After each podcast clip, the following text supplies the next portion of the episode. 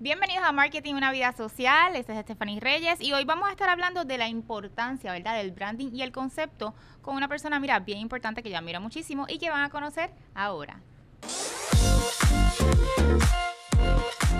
Bueno, ustedes saben que para nosotros es bien importante lo que son los conceptos y el branding. Y hoy conmigo me acompaña el querido y conocido Arnaldo Santiago de Diary of Trip. Uh, bienvenido, Arnaldo. Bienvenido aquí a Marketing Una Vida Social. Eh, Arnaldo es una persona que yo admiro muchísimo. Muchos de ustedes lo conocen. Si no sigue sus redes sociales, síguelo rapidito en Diary of Trips. Ahí vas a conocer varias cosas de él. Pero en el día de hoy, más que los viajes que usualmente la gente lo conoce por eso, vamos a estar hablando de cómo podemos mezclar, ¿verdad? La parte de lo que son los conceptos ¿verdad? Con el branding y todo lo que él hace hoy en día y lo que ha hecho, que lo ha parado porque él, no, él viene desde abajo, como tú y yo, y obviamente nos va a contar un poquito de su historia. Primero, Arnaldo, ¿quién tú eres? ¿Quién es Arnaldo y tu día a día hoy, o sea, en tus zapatos? Bueno, pues la realidad es que, ¿qué te puedo decir? Yo, mi preparación, ¿verdad? Pues es marketing. Realmente yo me gradué de la Universidad de Puerto Rico en Ponce de, de mercadeo. Y creo que recursos humanos. La verdad que sé que, sé que tú, no, no sé si... Algo más, un minor, hay un minor. Estaba más o menos en esa. Y, y yo, yo, empecé mi carrera empresarial bien joven. O sea, yo empecé ya a mis 24 años, fue mi primer negocio. Okay. Este, yo, mi primera oportunidad laboral la tuve con en, en, una, en una agencia digital. Okay. Eh, y yo era vendedor. Básicamente yo era, yo vendía productos digitales. En ese momento no había Facebook, no había nada. Sí, exacto. Sí, ese era un momento, estamos hablando del 2004, 2005 por ahí. Ok, nada de redes. Eso exacto, no había todavía redes. Uno era, uno mismo. Sí, todavía estaba, estaba, ahí como que el Facebook ahí arrancando, todavía estaba el MySpace, o sea, esto, era como una... sí. eh, así y que saliendo la ICQ. sí, yo vendía, eh, básicamente pues yo vendía como páginas de internet. Okay. Yo vendía páginas de internet, videos digitales, eh, y pues ese era mi labor como tal, era full vendedor. El okay, tema es que a, a medida que, que, que, fuimos creciendo en venta, Ajá. Ajá. este en venta, pues empecé, había como un poquito de ataponamiento en producción, entonces terminé como que vendiendo era como project manager de muchos de los proyectos que también yo vendía. Okay. Y pues por ahí aprendí en todo ese mundo y después de unos mesecitos, que estuve como unos seis meses ahí, eh, hubo como unos problemitas internos, este... Y yo decidí emprender. Entonces, Okay. en ese momento decidí emprender. eh, ¿Siempre hablé- quisiste estudiar marketing? ¿Sabes? De pequeño, joven. Mira, honestamente no, yo empecé en psicología. Ok. Yo empecé en psicología, este, yo, yo, ¿verdad? Yo tengo un poquito de problemas académicos. Yo, yo nunca, pues, dia- no diagnosticado, pero siempre tuve mucho problema en cuestión de las notas y eso por el tema y por, y por más que estudiaba, por más como que se me hacía bien difícil académicamente, pues siento que tengo una deficiencia académica y yo la reconozco, tengo Ujú. mucho problema a veces de retención.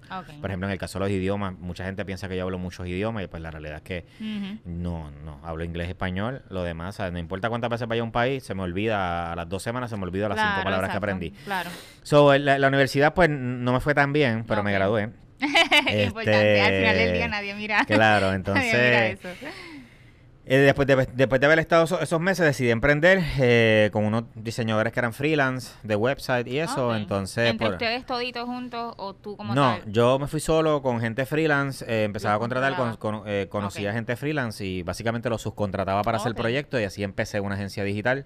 A medida que fui creciendo, se me hacía un poco difícil conseguir. En aquel momento, eh, todo esto del mundo digital era bastante nuevo. Ajá. So, se me hacía un poco difícil conseguir tanta mano de obra y qué sé yo, y era un poquito complejo. Ahí conocí una persona de Argentina que tenía un familiar allá que, eh, que también era eh, programador, diseñador. Me habló de esa Ok. persona, empezamos a hablar por Messenger, me acuerdo. Y hasta que un día la persona dice, mira, yo te puedo trabajar a distancia, este, y por ahí yo arranqué. Vi que había una posibilidad, había mucho, mucho talento por allá. Un día me monté en un avión, me fui para allá. Eh, Fue mi primer viaje internacional. Este, ahí fue como nice. me- la primera vez que yo viajo realmente internacional, con muchos miedos y todo. Y ahí fue como que, aparte de que empecé esa relación comercial, también me di la oportunidad de viajar solo y irme por mi cuenta y por ahí empezó esa pasión. Exacto. So- estamos hablando de los 25, 26. Yo tenía exactamente menos. 25 años. Ok, Ya, súper.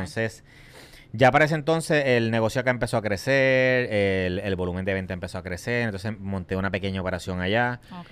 Este, de, de ahí pues tenía mi operación aquí con mi ejecutivo de cuenta y todo eso.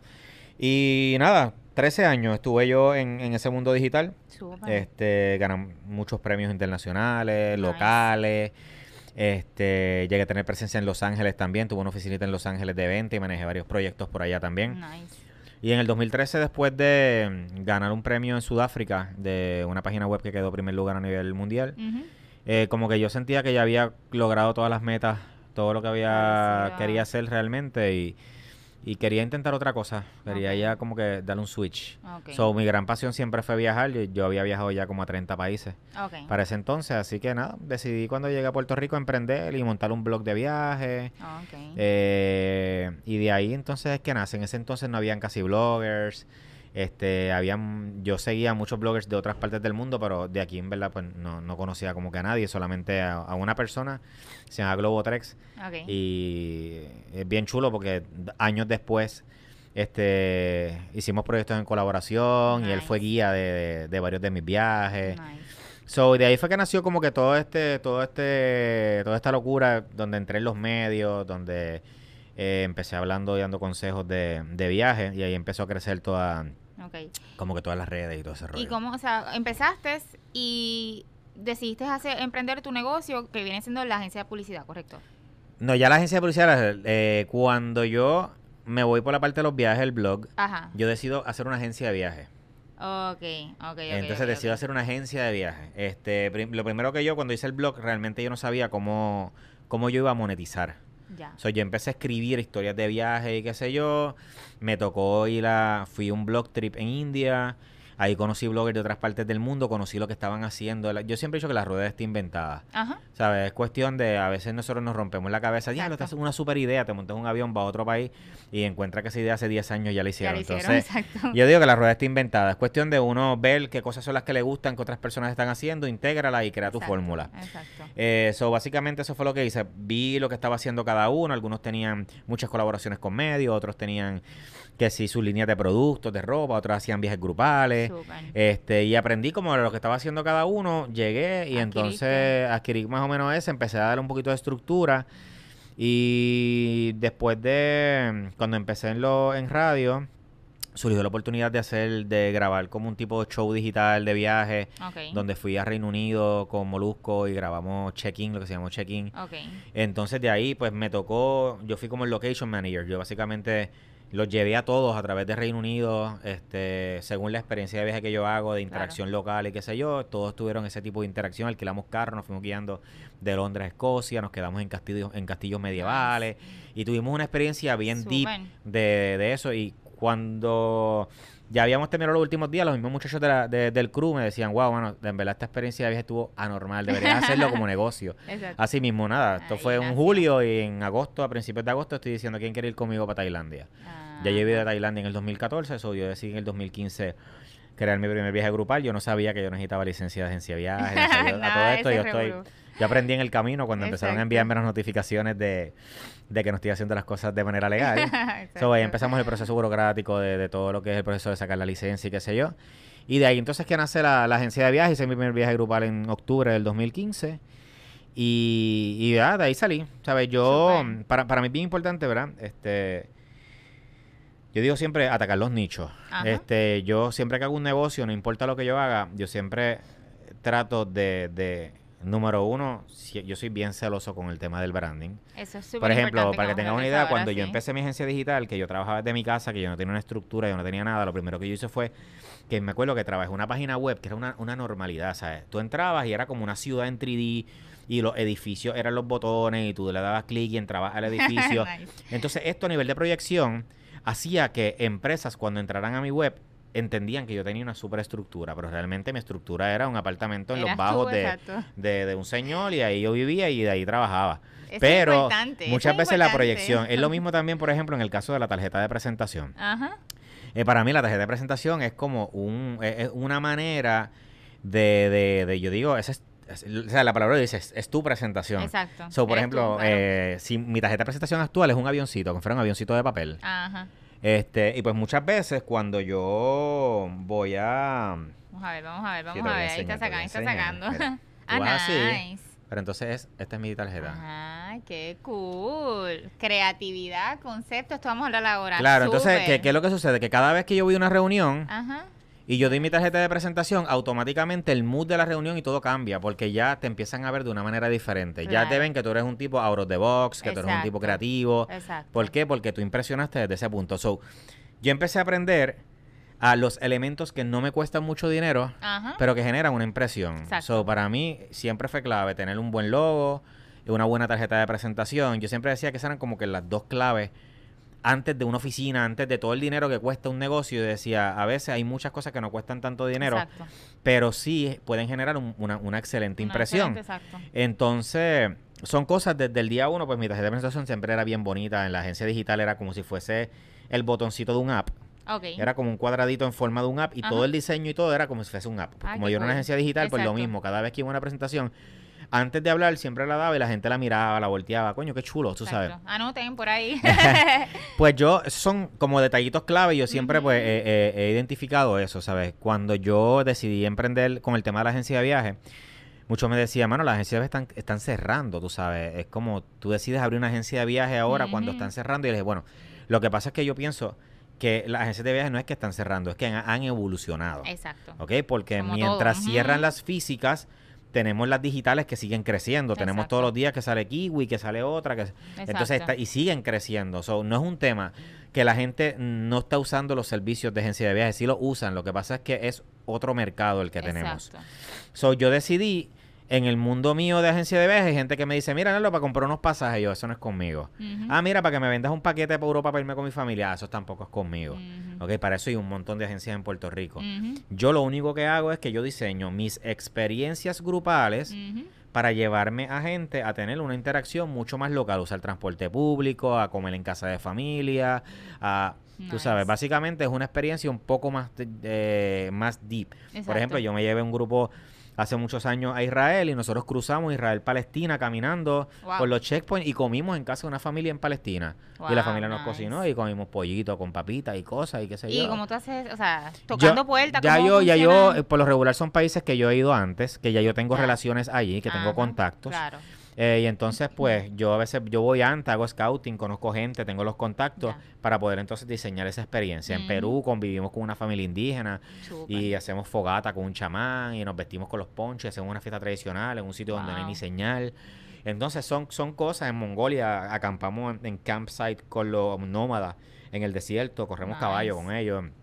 Entonces, e, ese tipo de experiencia. Exacto, o sea, es un tipo de experiencia que realmente tú no puedes buquear. Si tú quieres buquear eso por tu cuenta, sabes, eh, ya tienes que tener bastante bagaje de, de, viaje o qué sé yo. De igual manera, yo el blog lo utilizo también como una plataforma educativa donde si tú quieres hacerlo por tu cuenta, lo haces. O sea, por ejemplo, yo, yo digo, puedes viajar conmigo a Tailandia, pero al mismo tiempo, si lo quieres hacer por la mitad del costo, vete a, mi blog que hay una guía de Tailandia y te digo paso por paso cómo hacer el viaje a Tailandia por tu cuenta. Ya. Eh, pues yo tengo una filosofía y le dije, yo creo que tú viajes conmigo o sin mí. Exacto, o sea, no importa si lo quieres hacer acompañado y quieres conocer gente, porque por lo regular mis viajes son gente sola que se conocen en el viaje. Ah, Ese es más o menos el nicho. O sea, mi nicho es gente sola que no es que viaja un corillo, no es que viajan parejas, sino como que gente sola que se conoce en el viaje y para hacer este tipo de experiencia que es completamente, ¿sabes? Fuera de lo normal, de lo, que normalmente tú puedes hacer, eh, ¿sabes? Eh, cuando, cuando lo haces a través de una agencia tradicional. Exacto. So, todo yo me enfoqué ahí. Por ejemplo, cuando empecé el blog,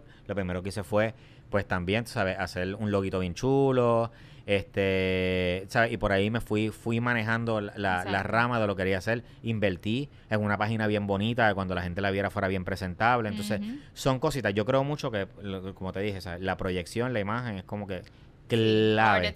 clave porque a veces e, e, e, esa primera impresión y hoy día donde vivimos un mundo tan digital donde es, es difícil llegar al momento donde nos vamos a ver físicamente pues nosotros tenemos que fortalecer esa imagen para que cuando lleguemos a ese físicamente, pues ya, tú sabes, es como ya esa persona se enamoró de, de, toda tu estructura digital. Exacto. No, y que también este, en parte a veces, y eso es importante saberlo, porque muchas veces cuando lo, cualquier persona quiere emprender piensan que necesitamos un millón de dólares, que necesitamos el super equipo, que tenemos que saberlo todo y a veces empezar desde lo más básico, ¿verdad? Como bien Es que lo que pasa es que muchas veces, muchas veces, y pasa, pasa eh, tener un negocio es complicado. Claro. Y obviamente, pero nosotros tenemos que entender que es un proceso. O sea, tú naces, gateas, te arrastras, gateas, caminas y después corres. Exacto. O sea, a veces nosotros queremos nosotros queremos el resultado, pero no queremos el proceso. O sea, nosotros queremos salir de la barriga y salir corriendo. Y pues, eso no, no, es real.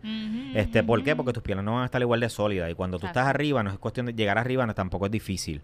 Porque lo difícil es mantenerte. Correcto. Entonces, eh, nosotros tenemos que entender que es un proceso. Por ejemplo, ahora, este yo emprendí en el 2019 el tema de gastronomía, Ajá. con el Rincón del Viajero Café. Ajá este que es un sitio de brunch. eh, yo tenía cero experiencia en el mundo de la gastronomía, nunca en mi vida había sido Esa era una pregunta que tenía. ¿Nunca cero, nunca, nunca en mi vida, yo nada.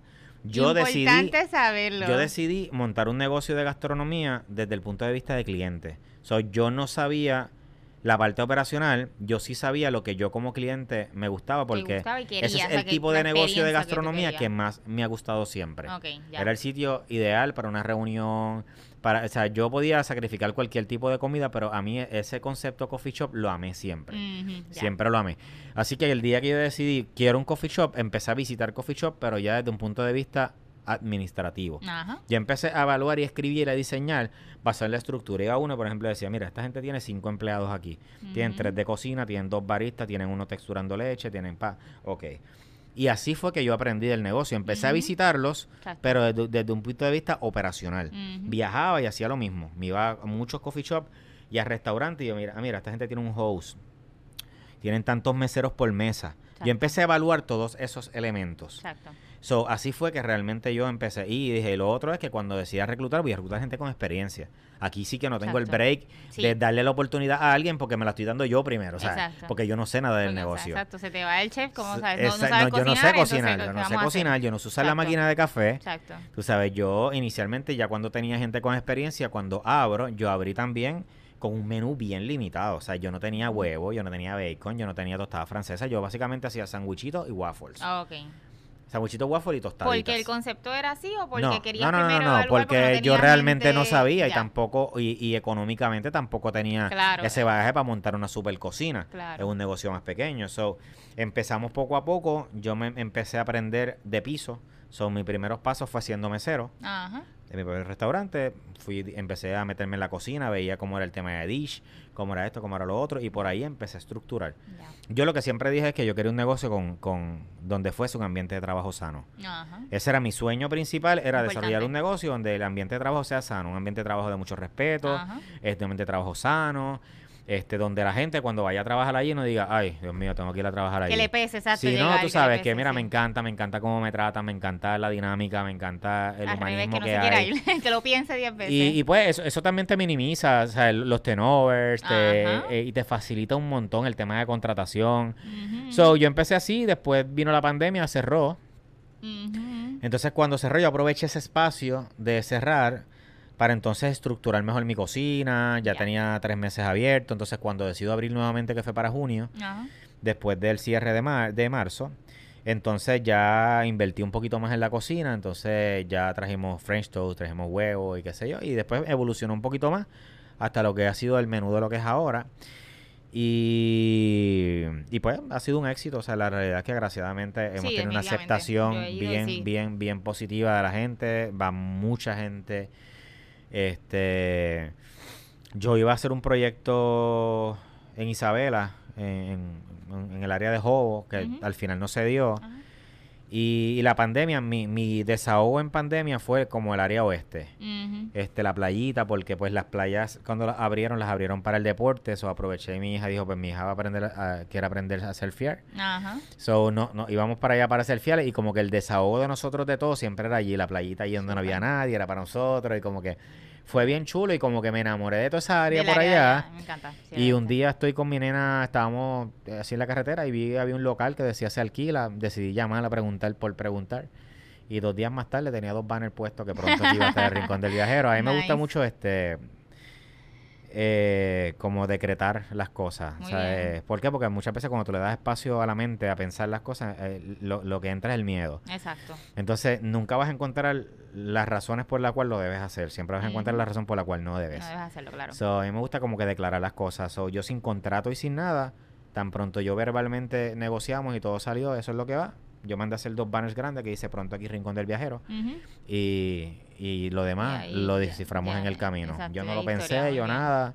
ha sido bien difícil porque ha sido retante. Ha sido mil veces más retante por el tema. Lo que pasa es que, a diferencia del primero, pues ahora sí tengo la experiencia. Claro. O sea, mucho más fácil. Claro. Eh, en el caso de, de lo, más retante ahora es que, pues, la crisis de la pandemia, pues, genera una crisis gigante en mano de obra, en materiales, en equipos. Entonces, pues, ha sido, y eleva el costo, multiplica el costo por tres. Hay muchas cosas que vienen de China que ya no llegan, que, bueno, ha sido, yo te podría decir que esa es la parte más retante eh, la saturación que hay, por ejemplo, conseguir un ebanista está imposible, conseguir, eh, eh, llegan personas, te empiezan a trabajar y no te terminan el trabajo porque porque están demasiado arrollados, porque no tienen empleados, porque no pueden, ¿sabes? Entonces, ese ha sido como que el reto. bien, bien, bien retante. Bien retante. Sí, sí, sí, lo sé, lo sé. Y, y en cuanto a retos desde el principio, o sea, tú dijiste, voy a montar este, coffee, este coffee shop. Algo que tú tienes y es importante que ustedes vean y lo han escuchado durante la, la entrevista, es que tú te lanzas y tú no tienes problema con que, o sea, vamos para encima pase lo que pase. Me caí, me fue bien. Oye, me quedé sin dinero, ¿qué me pasó? Me quedé sin dinero, empecé a pedir prestado a todos lados. O sea, yo no tengo, yo, yo, este, este problema muchas veces de vergüenza, esa palabra, yo muchas veces pues no la tengo. No existe. Y está muy bien que seas o sea, Muchas veces nosotros, y yo conozco mucha gente entre amistades y todo, que son la gente que me dice, ay, yo para pedir soy tan mala. Pero sin embargo, cuando me piden, yo soy bien dado, soy bien dado. Y yo le dije, pues hermano, yo soy todo lo opuesto. Yo, yo también soy súper dado. ¿Ok? Y lo menos que yo espero es que como yo soy dado, pues yo espero que cuando yo necesite también, pues las personas me ayuden, ¿me entiendes? Porque yo pienso, nosotros muchas veces somos bien injustos con nosotros mismos. ¿Ok? Lo damos todo pero no exigimos nada. No exigimos nada. Entonces no puede ser, o sea, no puede ser. Oye, vamos. Oye, ojo, ojo, te digo, rodéate de gente que te sume. Y si no te suma, por lo menos que no te reste. Exacto. Pero si tú estás rodeado de personas, a ver, que si necesitan tú das, y cuando tú necesites no te dan, pues mi amor te restan. Exacto. ¿Entiendes? te restan. Correcto. Ni siquiera even. Exacto. So, vamos a ser bien selectivos con la gente que nos rodeamos. Exacto. O que nunca te apoyan y te critican. Exacto. siempre están metiendo miedo y qué sé yo. Entonces, nada. En el camino me encontré gente, mm, ¿sabes? Tengo gente buena a mi alrededor que, que he sido muy selectivo y a la hora de yo necesitar estuvieron ahí y me apoyaron. Cuando hasta aquí llegó la parte económica, pues en mi menú va a ser bien limitado, ya no tengo más dinero y tengo que empezar a generar algo y de ahí voy sacando para comprar más equipos. Exacto. Y así fue que, que, yo me he ido... Poco a poco. Y eso es importante decirlo porque mucha gente piensa, o sea, te ves eh, viajando, etcétera, negocios y todo lo otro y piensa que eres millonario. Y piensa que, ¿sabes? Tienes la cuenta viral y que tienes a gente corriendo negocios y que estás con una piña colada en la playa y no saben a veces el proceso, porque como dijiste ahorita, uno ve el antes y el después. El antes te y, y otra cosa también, y otra cosa también que para mí es bien importante, el, el, hay mucha gente también que conozco que son super workaholic y son super eh, y, los negocios consumen toda su vida. Entonces, desde el día uno que yo diseñé el restaurante, yo dije, yo voy a diseñar este restaurante para yo no estar. ¿Ok? Y yo me programé para eso. Porque yo no quiero ser un esclavo en mi vida. Muy bien. O sea, yo quiero una vida balanceada. O sea, yo quiero una vida porque la vida tiene que ser balanceada. Exacto. ¿Sabes? El 100% de tu, de, de, de, tu vida no puede ser trabajo. Correcto. Ni puede ser pareja, ni puede ser familia, ni puede ser ocio. Yo creo que es un tema de nosotros crear un, tema de balance. Eh, yo pienso que es identificar la gente correcta en la, la cual tú puedes confiar, empezar a ceder y confiar. Hoy día es mucho más fácil hacer negocios que antes, porque hoy día la tecnología te permite a través del celular ver las cámaras, a través del celular tú monitoreas tus ventas, tu porcentaje de nómina, todo lo haces a través de, del celular. Entonces, pues te permite este pagarle bien a tu gente, eh, comparte el, sabes, comparte el progreso de lo que tienen tus negocios. Eh, y yo pienso que, la fórmula está ahí, ¿sabes? Vamos a tratar la gente, ¿sabes? Entender que tu equipo de trabajo es tu, tu herramienta más poderosa. ¿Ok? Estés consciente de eso y valóralo. O sea, valora, valora eso. A cada persona, exacto. Valora, sí, y valora, valora la calidad de ellos, escúchalos cuando no estás bien, cuando estás, cuando necesitan, cuando no. Porque al final tu negocio es nada sin ellos. Y tú no eres nada, porque al final ya... Claro, no, llegas, no creces, no nada. O sea, Estamos la aquí por gente que nos ha ayudado en el camino y que no, no seguirá ayudando. Y si no, lo que vas a hacer es que nada, vas a ser un full esclavo todo el tiempo de tu vida, sin vida. Entonces, eso no es lo que yo quiero en mi vida. Exacto. La tengo clara. Y dije, yo quiero diseñar un, un, un negocio de verdad, donde haya calidad de vida, donde de verdad haya un trato súper chulo, este, un ambiente de trabajo súper sano y mucha gente pueda vivir de esto pero sin tener que estar odiando el lugar que le genera su dinero. Yo siempre he dicho que, el trabajo consume la mitad de tu vida útil. Porque si tú tienes 24 horas tiene un día, 8 tú duermes, te quedan 16, 8 trabajas, es la mitad de tu vida útil. O sea, la mitad de tu vida consciente tú la pasas trabajando. Entonces, está terrible uno pasar la mitad de nuestra vida consciente odiando cada minuto, de cada segundo de, ese, tiempo. Exacto. Para mí es como yo poder crear un ambiente de trabajo que sea sano, que sea saludable y que, y que pues permita que, esa mitad de vida consciente no, no, no, sea, no sea una pesadilla, pues esa es como mi meta principal del negocio por encima del número. Yo pienso que el número accesorio, eso, eso viene después de lo principal. Yo tuve un profesor que siempre me enseñó eso, lo, accesorio sigue lo principal. Y, el dinero, yo pienso que en un tema de un negocio te va a llegar si tú tienes a la gente que, que, que son los que te ayudan a, manejar y administrar ese negocio, tú los tienes contentos, están bien eh, admiran lo que tú eres como persona, este, yo creo que lo demás va a correr solo. Ellos van a reflejar eso en el servicio, en la calidad, en lo que hacen. Como todo, porque somos personas, este ¿sabes? Cuando tú eres pasional, tú eres expresiva, expresivo, siempre es así. La gente, o sea, eh, llegas a un sitio, si estás tratado bien en ese patrono, se va a reflejar, vas a tener empleados que van al 300%, o sea, que, que, te van a llevar el negocio a otro nivel. Y hay veces que los patronos o, los líderes o la gente no entiende eso. Pero el éxito detrás de tu negocio siempre ha sido, ¿verdad? Y, y dentro de todo lo que has hecho, porque a pesar, ¿sabes? Eh, si le damos para atrás desde que saliste de la universidad, pues según me has contado, siempre ha sido así. O sea, que eres un líder, pero un líder eh, de una manera positiva, donde acércate a mí, vas a crecer conmigo, yo te ayudo a crecer y seguimos y trabajamos juntos. Y eso es bien, bien importante. Y yo también lo importante siempre, y lo dije ahorita, es la parte de los conceptos. ¿sabes? Hay gente que me dice, o sea, yo no monté un coffee shop, yo monté un concepto. Exacto. El que va a mi coffee shop sabe que no se parece a nada, es la réplica de un aeropuerto, eh, sigue mi pasión, yo el, mi coffee shop refleja cuál es mi pasión de viaje, está reflejada ahí. Eh, tiene dos propósitos, mi coffee shop tiene propósito obviamente del concepto de viaje, al ser la réplica de un aeropuerto a nivel de su decoración y a la misma vez es un lugar que digo que fomenta pues el empoderamiento, fomenta el positivismo, las tazas tienen frases, todas las tazas tienen frases, frases motivacionales, tú vales, el momento perfecto es ahora, eres luz, eh, cuando tú terminas y te entregan el recibo de, la cuenta, te van a dar un sticker con diferentes mensajes, no dejes que el, los miedos te roben los sueños y qué sé yo. Pues porque la idea es que más allá de comer y irte a tomarte un cafecito, una mimosa o ir a comer, también sea un lugar donde contra tú recibiste ese mensajito uno nunca sabe a cuánta gente puede impactar. Que esté pasando cada este, persona, claro que se siente. Que esté pasando y pues la idea es que, que por encima de, de, lo que es la gastronomía y todo, pues también sea un lugar donde la gente pueda refrescar esa, esa parte emocional también. Y ha sido el éxito del negocio porque bien dijiste, empezaste cuatro meses, tuviste que cerrar por la pandemia, pero el negocio para los que no son de Puerto Rico eh, está siempre lleno, yo he ido varias veces, está siempre lleno y es por el concepto. Hay miles de restaurantes, pero ¿por qué este restaurante sobresale, verdad? Detrás de por el branding y el concepto. Y literal es un aeropuerto, las sillas son como si fuera aeropuerto. O sea, todo. Que el día que ustedes visiten Puerto Rico, les recomiendo que vengan para acá. Y los que son local, pues si no han ido, vayan al Rincón del Viajero, en Trujillo Alto y Aguadilla pronto. Eh, que de verdad este es una experiencia, como dice eh, Arnaldo. Arnaldo, para ti, ¿qué es? Y hablando de experiencia y, y branding, o sea, ¿cómo tú defines dentro de lo que es branding y lo que es experiencia?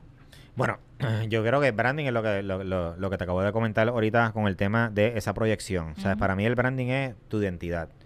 Este, es como tu nombre. Eh, yo siempre, cuando yo me acuerdo cuando yo estaba en el mundo digital y yo explicaba lo que era un dominio, lo que era un hosting a las personas, yo siempre le decía, lo hacía como una escuelita, mira, esto es como el mundo, esto es como el mundo real. En el mundo real tú tienes un nombre, en el internet se llama dominio. En el mundo real tú tienes un terreno y en el terreno una casita. En el mundo virtual el terreno se llama hosting y la casita se llama la página web. Pues yo pienso que el, branding básicamente es esa identidad, esa imagen que, que, que te identifica.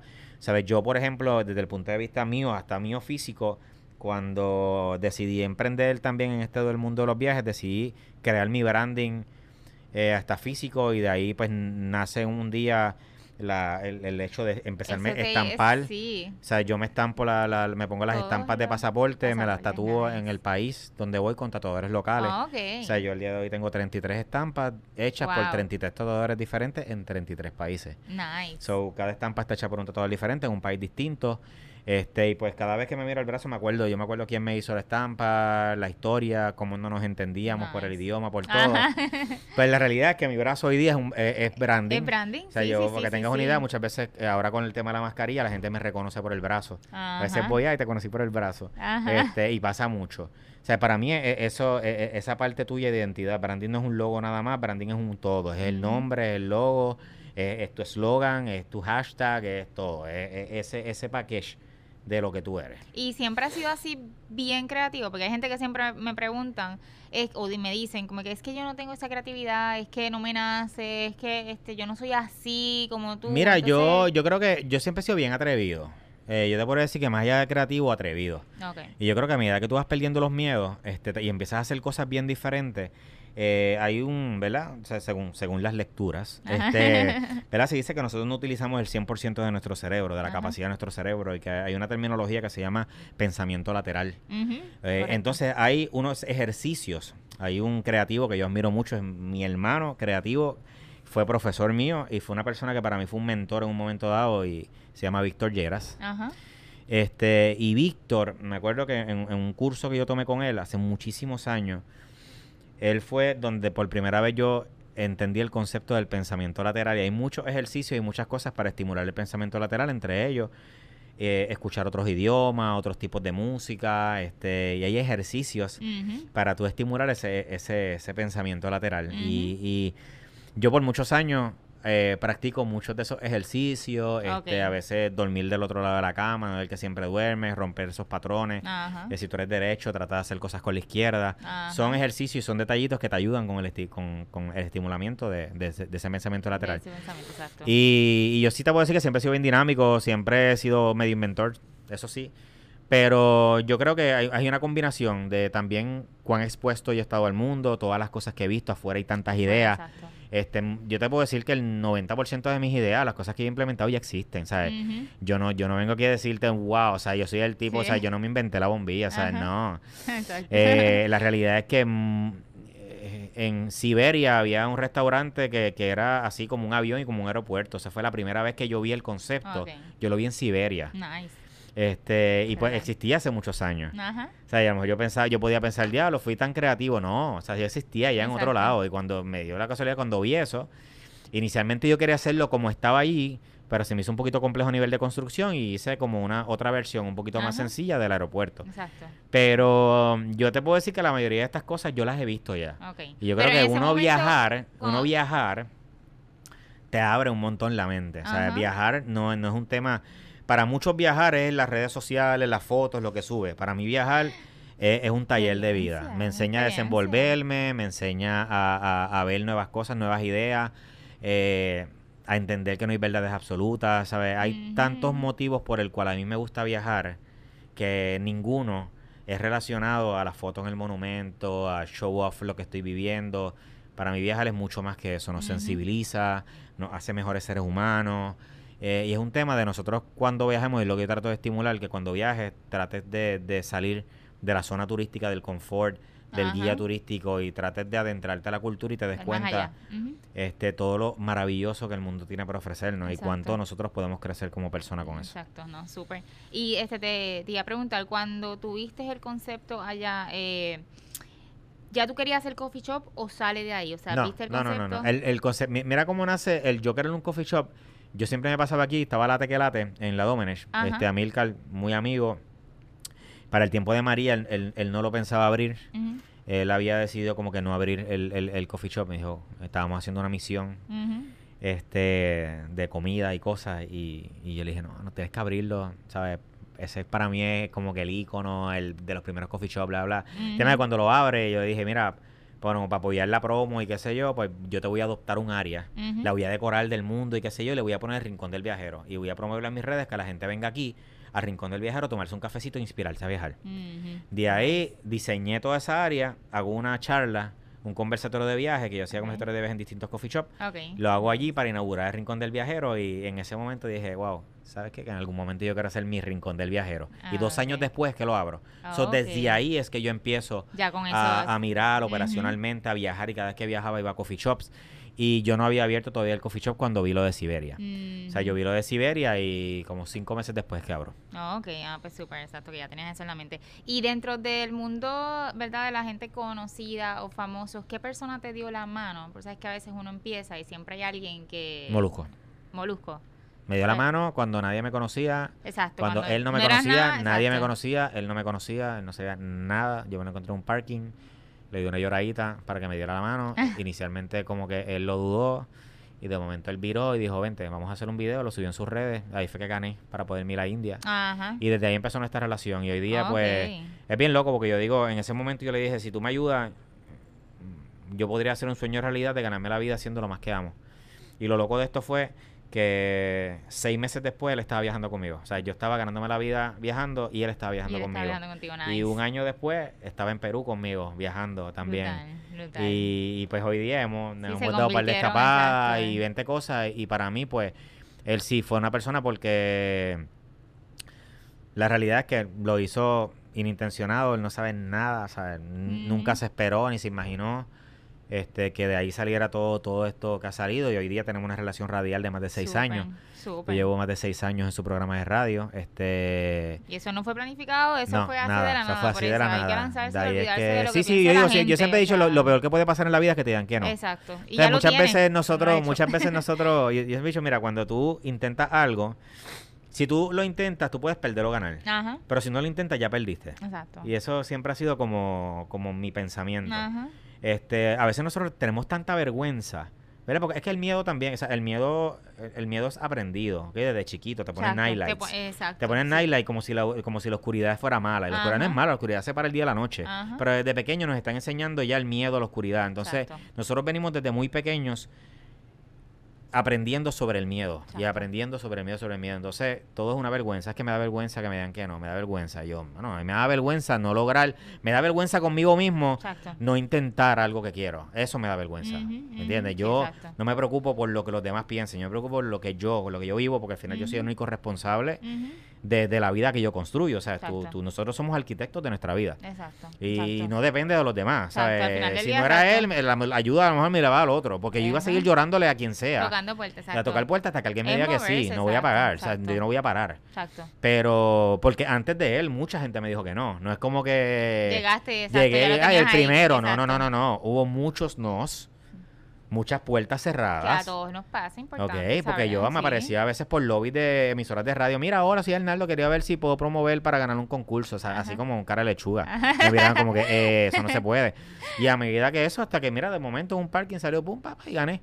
Y de ahí salió esta relación y de ahí empecé en emisora de radio y por ahí empezaron a crecer y a salir otras cosas. Exacto. Algo, algo sencillo, ¿verdad? Que, que, sencillo entre comillas, porque después de probablemente 100 puertas que tocaste y te dijeron que no te lanzaste y obviamente te dieron Igual, no, no, todos los proyectos que he hecho me, se dado. O sea, he perdido eh, me quebré en el 2007, o sea, hay un montón de cosas también que, que, que, por, el, que, por el tiempo no, no, o sea, no te las voy a contar, pero, pero abrí el negocio, en el 2007 tuve que cerrar, cambiar el nombre, perdí todo, empecé desde cero y después en el 2010 por poco pierdo todo otra vez, por un proyecto que me metí que no, no se dio y así sucesivamente. O sea, tampoco es que esto ha sido todo, todo, todo, para arriba. Exacto, exacto. Muchas veces he tenido que arrancar desde cero y empiezo y ya. El problema es que cuando tú tocas fondo y empiezas desde cero, le pierdes, le pierdes el miedo ya todo. Es como que pues, ¿Qué, puede, pasar? Si ya me pasó. Ah, quedarme sin chavo, ya me pasó. Exacto. Ah, que pierda todo, ya me pasó. Pues, ya, está bien y estoy aquí. Exacto. Tú sabes, no morí, no nada, no mendigué, no viví de un puente. Estamos bien, estamos, seguimos, seguimos para adelante. No, súper. Pues Arnaldo, este, para cerrar esto, un consejo, ¿verdad? Que, que le puedas dar a esos jóvenes eh, o esas personas que quieren emprender, que igual le tienen miedo a todo, eh, piensan que si lo hago la gente puede opinar o este no tengo dinero para hacerlo, o sea, qué cosa, ¿verdad? lo, único, lo, lo, único imposible es lo que tú no intentas. Este, y sé bien selectivo en a quién le pides un consejo. Sé muy selectivo. A mí muchas veces me dicen, no, te puedo un consejo. Yo los miro y digo, no, Porque si yo quiero un consejo, yo sé a quién pedírselo. O sea, si yo quiero un consejo de gastronomía, yo no voy a ir donde una persona que yo no admire su carrera de gastronomía. Yo a lo mejor le buscaría una persona que admiro mucho su carrera de gastronomía, que es alguien un ejemplo emular, y a lo mejor a esa persona yo le pido un consejo.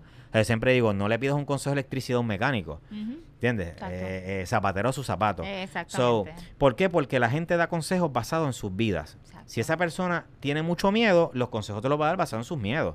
Si esa persona vive de una manera, todo el mundo va a dar consejos basados en su filosofía y su filosofía no necesariamente es la tuya. Así que hay que ser bien selectivo de quién nos rodeamos. Y a quién le pedimos consejos y a quién seguimos. Eso es muy, muy, muy, muy importante. Y la realidad es que, vuelvo y te digo, o sea, algo que dije ahorita, si tú lo intentas, puedes ganar o puedes perder. Si no lo intentas, ya perdiste. Eso tú eliges. Exacto. Así que ya saben. Bueno, gracias un millón por Bueno, gracias a ti por la invitación. Y éxito ahora con el nuevo restaurante en Aguadilla. Ya tenemos dos locations, así que vamos a visitarlos eh, para que te sigan en las redes sociales, En Diario Trips o con el café Rincón del Viajero Café. Vamos allá, vamos allá, ya saben. Y ustedes no se pierdan Marketing Navidad Social todos los jueves por aquí, por mis canales. Chao. gracias.